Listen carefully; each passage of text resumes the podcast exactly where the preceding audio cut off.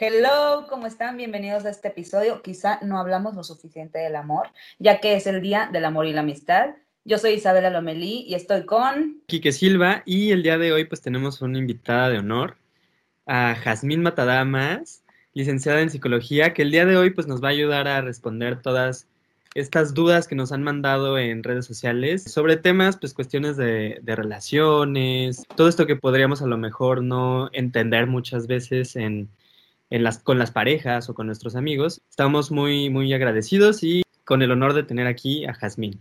Un aplauso, Muchas por favor. gracias. Muchas gracias por estar aquí. ¿Cómo estás, Jazmín? Muy bien, muy contenta de que me hayan hecho tantísimas preguntas. O sea, de verdad se emocionaron. Yo esperaba cinco, seis y no, no, no. O sea, wow. Es un tema muy popular y muchas gracias por confiar en mí, en mi profesionalismo y pues esperemos que quede bien, que se queden satisfechos con las respuestas y pues a ver qué pasa. Oye, sí nos mandaron muchísimas preguntas y como que lo que me di cuenta que más dominó fue todo el tema de las relaciones tóxicas y la dependencia emocional. ¿Tú qué opinas de eso?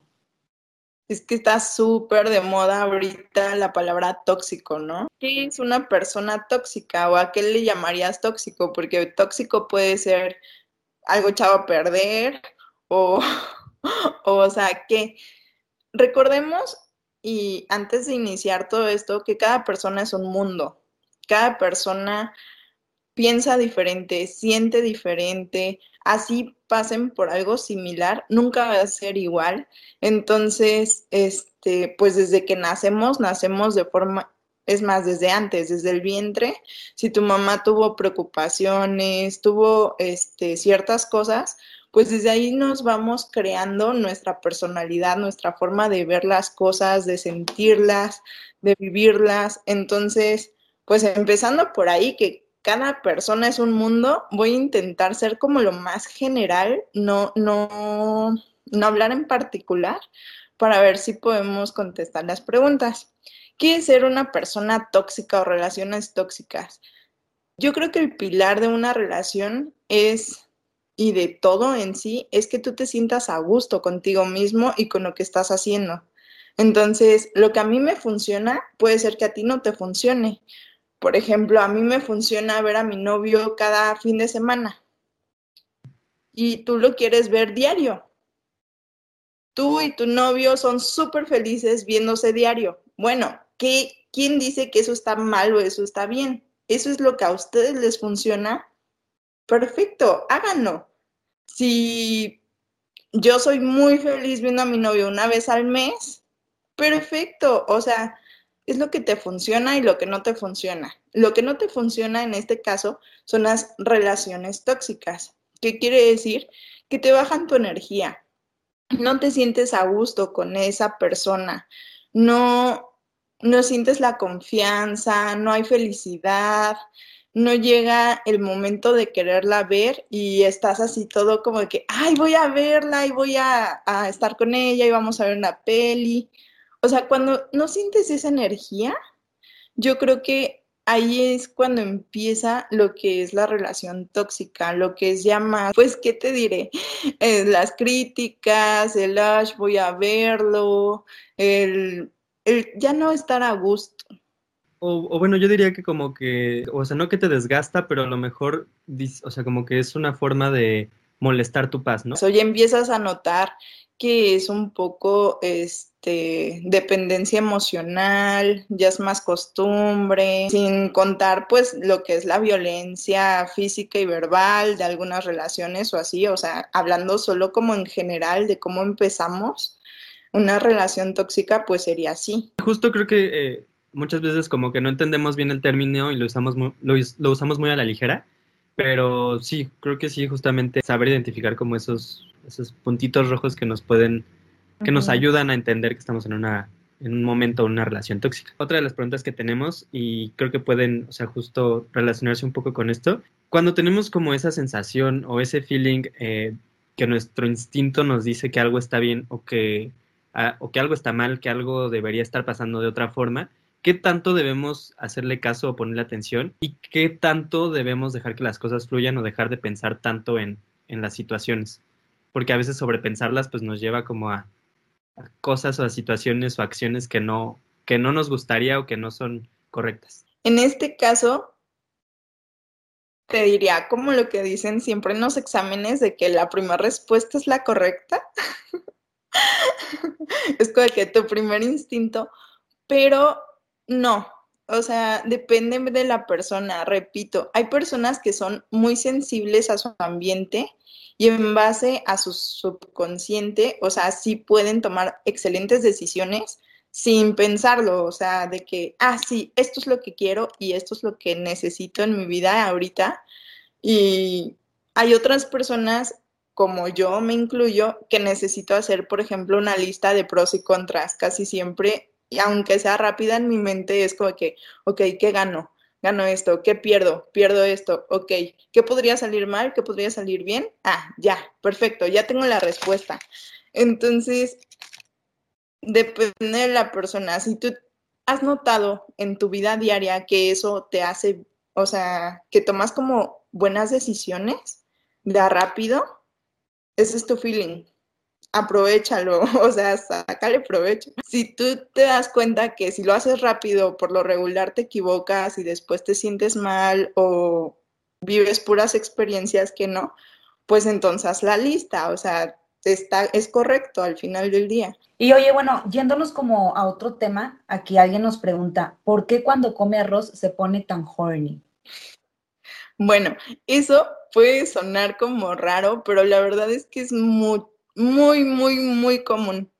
En arroz no lo había escuchado, la verdad, pero sí, por ejemplo, este es más común en el sentido del olfato no tanto del gusto.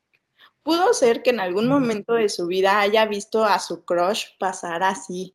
El amor de mi vida pasó enfrente de mí, yo estaba comiendo arroz, entonces mi subconsciente lo, pues lo hiló a él, ¿no? A que, wow, o sea, estaba aquí enfrente. Es como cuando leemos el perfume de la persona que nos gusta en otra persona, ¿no? Que dices, no manches, me recuerda a tal persona. Exactamente es eso. O sea, pudo ver un drama o a alguien en ese momento y su inconsciente fue el que, el que lo, pues, lo captó, ¿no? Digo, o vivió algún momento muy de que la invitó a bailar o algo, llegó un mensaje y ya con eso pues ya se le quedó. A lo mejor fueron a comer sushi juntos y ya por eso asocia el arroz con él. Exactamente. Lo interesante es que puede ser cualquier cosa, o sea, aquí lo, o sea, el arroz, pero pues puede ser cualquier tipo de alimento, cualquier situación, cualquier, incluso a lo mejor olores que eh, normalmente asociamos con algo desagradable, para ciertas personas seguro es, no sé, un, momento bonito o una persona que, que los pone hornies.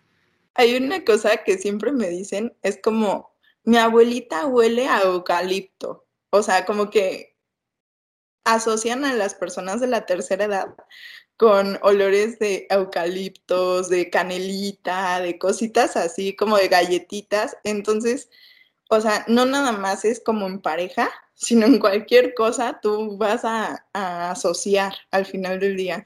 Sí, es cierto. A los viejitos y a los señores siempre los asociamos como con plantas, ¿no? Como con... Ay, una este, florecita. Ajá, como con estos olores como de tierra y de, no sé, algo así siento yo, bueno, en lo personal. Otra de las preguntas, que creo que es un tema un poco amplio, pero creo que es algo que pues muchas personas como que comparten la duda.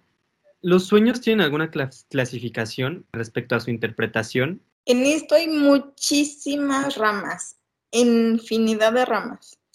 Yo lo que desde mi experiencia he agarrado en terapia es que por ejemplo, Freud decía que el sueño es el cumplimiento de un deseo. Entonces, partiendo desde eso, ¿qué cosa deseas? ¿O qué pasó en tu sueño? ¿Qué es lo que deseas que pase? ¿O que deseas tener o deseas algo? Este es un tema muy grande que me costó trabajo como podérselos transmitir porque pues es toda una terapia. Incluso a veces nos tomamos dos sesiones de terapia en interpretar un sueño que es muy recurrente en alguna persona. Pero algo así como para que ustedes solitos puedan como ir, irse dando pistas, sin ir a terapia obviamente. podría yo decir que siempre va a haber un punto de conflicto en el sueño, siempre. O sea, algo que te hace ruido, que como que no, algo no está bien aquí. Ese punto de conflicto te va a llevar a, a pensar si es lo que de verdad quieres en tu sueño, o sea, la interpretación que tú le des, de verdad es lo que tú, tú estás interpretando o, son tus defensas y quieres al contrario, quieres lo que, no sé, por ejemplo, yo soñé que me como un helado, una cosa así, ¿de verdad quieres el helado? ¿O qué es lo que te quieres comer? ¿Qué es lo que quieres ingerir en tu vida? ¿Qué es? O sea, como irte divagando, se podría decir, pero dentro de tus divagaciones, anotarlas y siempre te va a llevar como a algún punto de tu vida. Claro, no todos los elementos valen igual, pero pues tú solito vas a saber cómo, como cuáles sí les tomas importancia de todo lo que pasó en tu sueño y cuáles no. El final del sueño he notado que es como el que vale más, por así decirlo, porque suele ser el deseo. No sé por qué, o sea, tú me narras todo tu sueño, pero al final suele ser como el deseo que, que interpretas de todo el sueño. También va a haber un punto de angustia, que son como las resistencias o represalias que te haces. Es que es un tema muy largo, en serio, pero los estoy intentando como explicar un poquito. Va a haber un lugar, bueno, lo que nosotros llamamos lugar propósito consciente, que en sí es lo que quieres hacer en el sueño. O sea, ¿qué es lo que tú quieres hacer? En verdad, qué es como lo que buscas en la satisfacción inconsciente. ¿Cuál es tu satisfacción al hacer eso, al soñar en eso o en esa persona? ¿Qué es lo que pasa ahí? Siempre como que olvidas cosas del sueño. Eso es como un porque lo olvidé. ¿Qué pasó ahí? Esa es como la resistencia. Por algo lo olvidé. Entonces, sí hay como ciertas cosas que tú puedes decir, ah, es súper fácil interpretar, pero la verdad es que casi lo primero que interpretas está mal. no es cierto, son tus resistencias a saber lo que en verdad te está diciendo tu sueño. No todos los sueños son interpretables porque no todos los sueños te dan las características, pero hay otros que, por ejemplo, los más recurrentes, esos son los que dices, hay algo, hay algo en ese sueño. ¿Por qué siempre sueño eso? Y ahí es cuando ya nos ponemos a investigar. Digo, si es uno que soñaste una cosa hoy y no la vuelves a soñar en un año, pues... A mí me pasa muchísimo, que siempre tengo sueños súper fumados. De hecho, siempre le cuento aquí que, que cuando me despierto, de que no manches lo que soñé anoche. ¿Para aquí qué? Sí, pero por ejemplo, a mí me pasa mucho que no me acuerdo de... O sea, sé que soñé, pero literal me despierto. O sea, soy consciente los, no sé, primeros cinco segundos después de haber despertado y después se me olvida y solo me acuerdo de ciertos momentos. En cambio, yo, o sea, casi siempre me acuerdo de mis sueños y son súper fumados, neta. O sea, anoche le conté aquí que de hecho que soñé que estaba en un cuarto de primaria, o sea, salía yo de chiquita. Estábamos en un examen y una maestra empezó a cantar de que una canción de Alejandro Fernández súper dolida y luego empezó a llorar. O sea, ¿cómo interpreto ese sueño? No tiene, ¿verdad? Nada más ahí lo desecho. No, sí, sí tiene.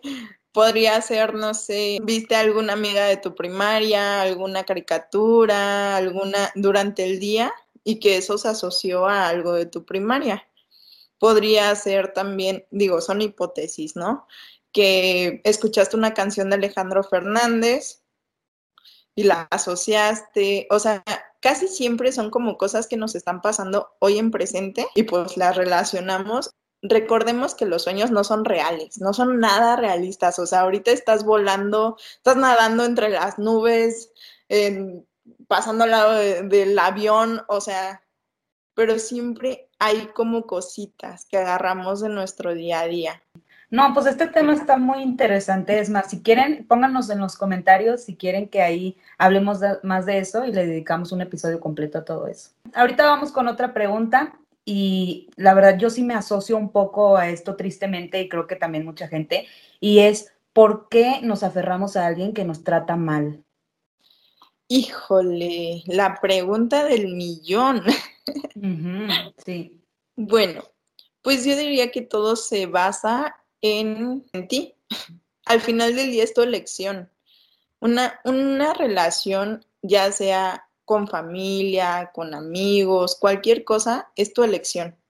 Tú eliges estar ahí, tú lo eliges a él diario, tú eliges qué blusa ponerte, tú eliges estar feliz, cómo tomar las cosas. Entonces, creo que si te estás eh, haciendo daño en este caso, pues o te tratan mal o así, ¿por qué lo eliges?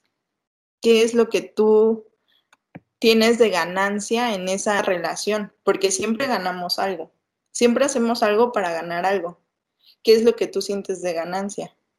Hay personas que tienen de ganancia la atención, hay personas que tienen de ganancia el no sentirse solas, el decir tengo novio, llevamos tanto tiempo, o tengo, ay, mi mejor amiga de 100 años y tu mejor amiga es más bullying que nada y te hace llorar todos los días o así, pero pues es que es mi mejor amiga de mil años.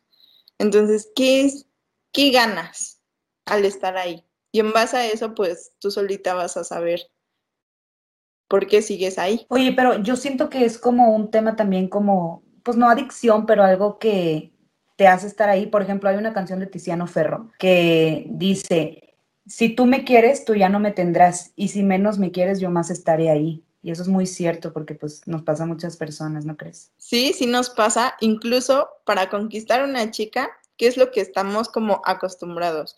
No le das la atención porque entonces hay que hueva. Entonces, eh, como que la tratas mal, como que le hablas a la amiga, le hablas a Juan, este, te, te, haces el deseoso, te haces el que, ay, voy a salir mañana con no sé quién. Todo esto es en base a tus creencias. ¿Qué es lo que nos han enseñado que debemos de, de hacer o de tener en nuestra vida? Todo esto por ejemplo, lo que hacemos nosotros los mexicanos no es lo mismo que hacen en Inglaterra, en Francia. O sea, como que cada quien tiene su propio estilo de ligue. Tus creencias es una cultura. Es todo un juego. También es a lo mejor una cuestión súper social y geográfica, ¿saben? O sea, estoy seguro que a lo mejor esas actitudes como que normalmente llamamos intensas, puede que en otros países sean como la prueba de amor más, no sé, más grande o como lo más considerado. Y también depende de la persona. Hay personas que dicen, ay, me encanta que esté llamándome cada cinco minutos. Y hay otras que dicen, no, por favor, ten una vida y déjame vivir la mía y ya nada más nos compartimos unos ratitos. Oye, ¿y cómo le podemos hacer ahí de que tenemos que, o sea, va a sonar súper loco, pero tenemos que ver cómo es la persona o literalmente que fluya y si no es el tuyo, pues ya dejarlo ir? Cuando es la persona, tú lo sabes. O sea, no, es, no tienes que estar trabajando en en algo para que fluya, para que sientas que es lo correcto, sientas paz, sientas que ahí es. ¿Para qué fuerzas algo? Justo un poco igual también en relación como con este, justo esto que acabamos de platicar. Eh, una de las preguntas es, ¿qué hacer cuando tu pareja y tú no están teniendo el mismo crecimiento personal? ¿Qué, qué hacer o cómo saber?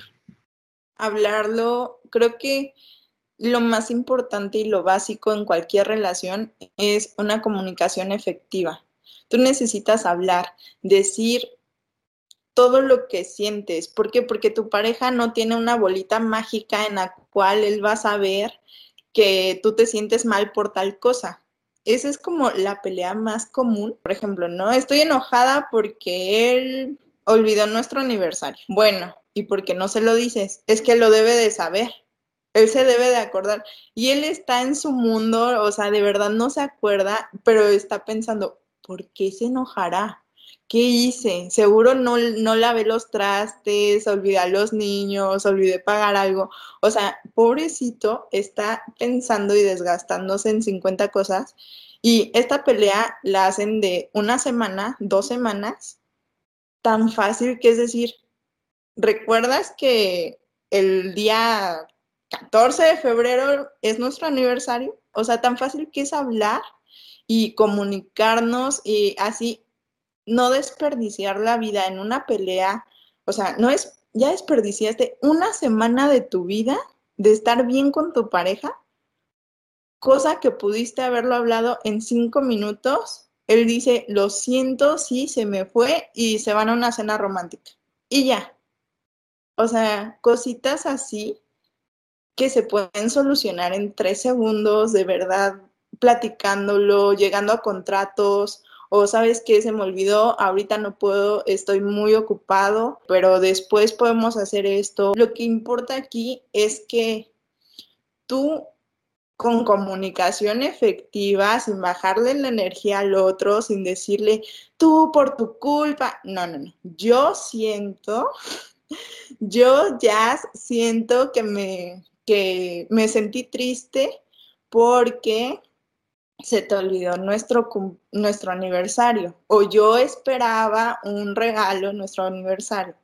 Entonces ya no le estás echando la culpa de tus sentimientos porque al final del día son tus sentimientos, pero él ya sabe qué pasó. O sea, ya sabe por qué estás enojada, por qué estás triste y lo puedes solucionar. Igual ahorita, o sea, si tú te sientes que tú estás haciéndole este como que no están en el mismo nivel, bueno, sabes que yo siento que ahorita no estamos en el mismo nivel para avanzar, ¿qué podemos hacer? Nosotros como pareja, ¿en qué te puedo ayudar? ¿O en qué me puedes tú ayudar a mí? Al final del día son un equipo. Entonces ya no hay que hacerle caso a la famosa frase que dice, si te lo tengo que pedir, ya no lo quiero, porque luego va a generar frustración, ¿verdad? No, no, no, creo que está bien, si te lo tengo que pedir, ya no lo quiero, está bien, nada más que, ¿sabes qué? Entonces tú tienes una bolita mágica en la cual tú sabes todo de todos los demás. ¿O cómo? No somos adivinos. Cuando no somos claros, las suposiciones nos llevan a cosas que ni al caso. Oye, bueno, otra pregunta que nos hacen, ¿cómo lograr desapegarse de una persona que me hace daño? Porque, o sea, qué bueno que ya se dieron cuenta que esa persona no es buena para ellos, pero luego empiezas a decir, ay, es que estuve mucho tiempo con esa persona y va a ser tiempo gastado, entonces, ¿cómo le podemos hacer? Acabas de dar en el blanco. Esto, todo, todo un cambio, se podría decir, genera un duelo. Un duelo no es que se muera una persona, no. Es que... El duelo es el en el que se enfrentan dos personas individualmente por lo general caballeros, aunque también puede llamarse duelo el combate entre dos grupos, especialmente si cada uno envía como representante a un campeón. Gracias, Siri. Duelo no es que se muera una persona, sino es cualquier cambio que tengas en tu vida. Entonces, bueno, ¿qué hacemos ante un duelo? Un duelo genera resistencia al 100% en primera instancia. ¿Por qué? Duelo viene de la palabra doler. Te duele, todo duelo te duele. Es imposible pasar un duelo sin que te duela. ¿Por qué? Porque perdiste algo. Superar y olvidar son cosas completamente diferentes, porque siempre me dicen, ay, no, sí, yo ya lo superé, yo ya lo olvidé. Es que, ¿cómo puedo olvidar tantos momentos juntos? ¿Cómo? No, no los vas a olvidar, porque al final del día esos son los que te hicieron a ti. Todos esos momentos son los que te están creando a la persona que eres en este momento.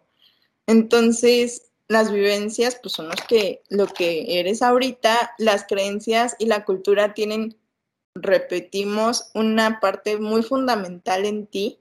¿Por qué? Porque, por ejemplo, no sé, si ya estás casada o así, es como que, ¿cómo me voy a divorciar? Ya voy a ser divorciada, ya no voy a ser casada, es un fracaso. Empiezas como a, a agarrar cositas de todos lados de que, no sé, o eres soltera, ¿no? Supongamos, y todas tus relaciones duran poquito.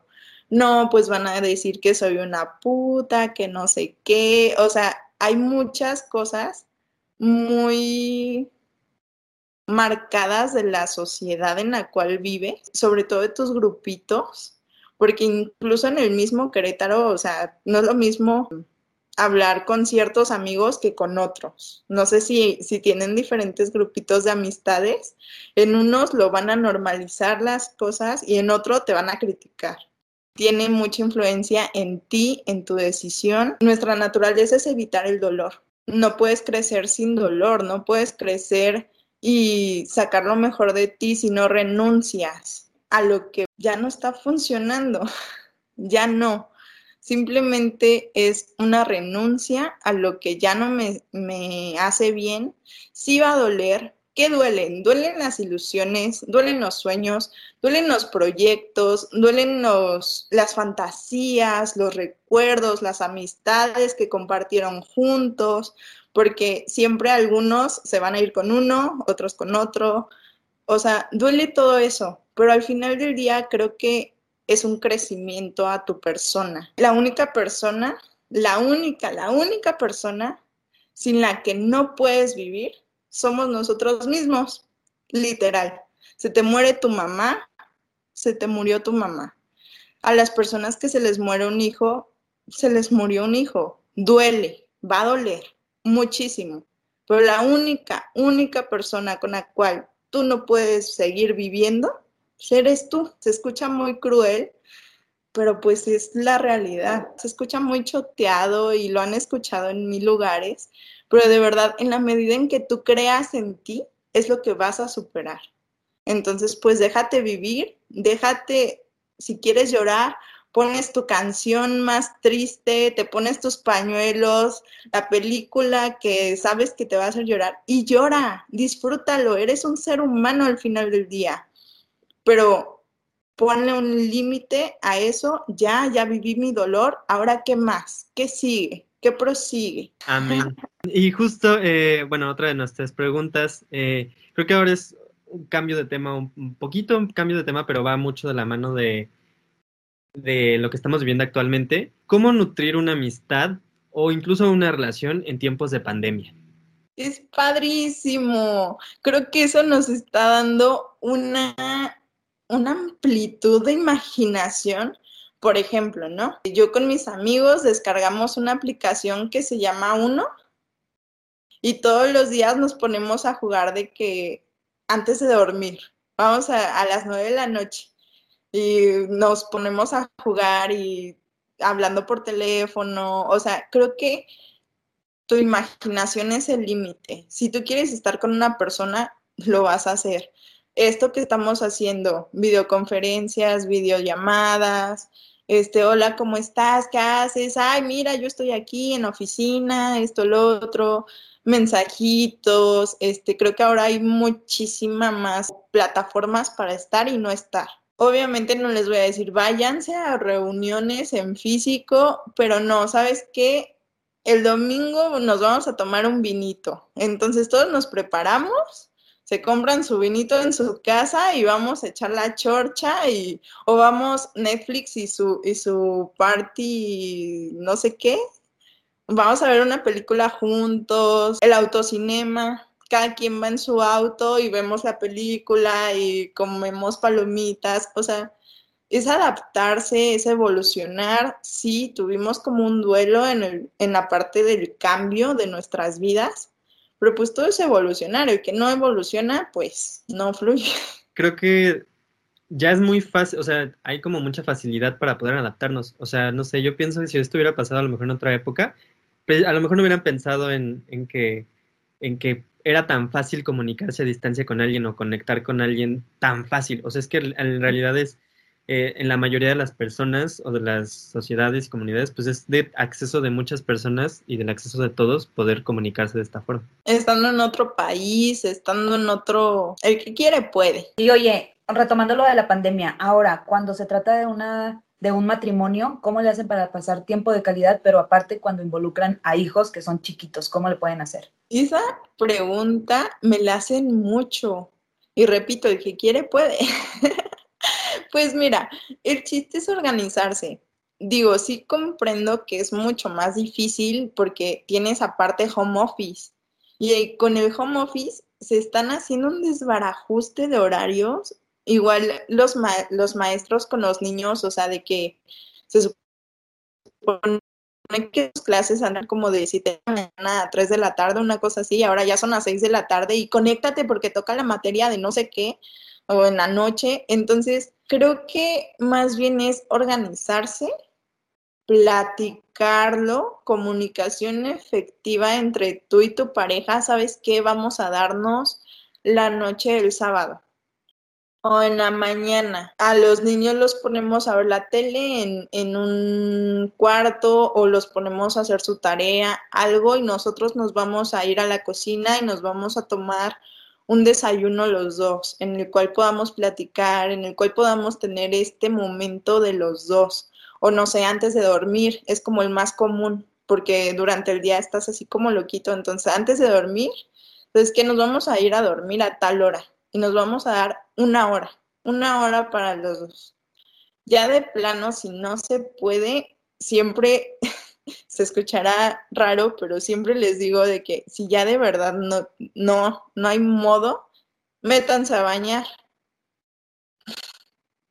Estando en una regadera, no puedes contestar teléfonos, no puedes ir a limpiar la leche que se derramó, no puede, me estoy bañando, me estoy dando mis 10 minutos con mi pareja, mis 15 minutos, me estoy bañando, ahorita que salga, regreso al mundo. O sea, creo que es crear ese momento, el que quiere puede.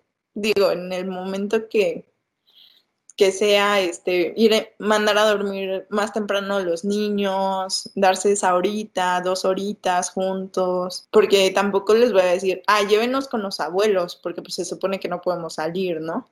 Pero sí pues crearles alguna actividad mientras ustedes se dan su tiempo de pareja. Todavía tenemos varias preguntas, pero ¿qué les parece si lo dejamos por ahora en estas? Y no se preocupe, va a haber una segunda parte donde vamos a seguir respondiendo todas las demás preguntas que, nos han mandado. Oigan, y recuerden que ir a terapia es súper esencial, es como ir con el dentista, entonces anímense, se van a sentir súper bien. Jazmín, ¿quieres dejar tus redes sociales para que te sigan? Sí, se las dejamos por ahí, anotaditas, no sé en dónde. Nosotros igual, síganos ahí en Instagram y nos vemos en la próxima. Gracias por escucharnos. Bye. Bye.